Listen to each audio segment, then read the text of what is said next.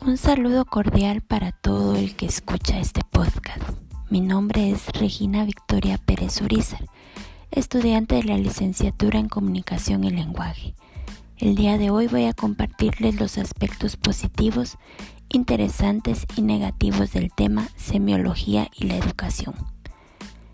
En primer lugar es necesario recordar que la semiótica estudia el uso de los signos. Además permite una buena comunicación humana considerando como punto positivo de este texto la importancia y la relevancia que tiene el diálogo en la sociedad. Como docentes debemos fomentar en los estudiantes a que hagan uso del diálogo en todas las circunstancias posibles de su vida, ya que nos permite exponer nuestras ideas y pensamientos.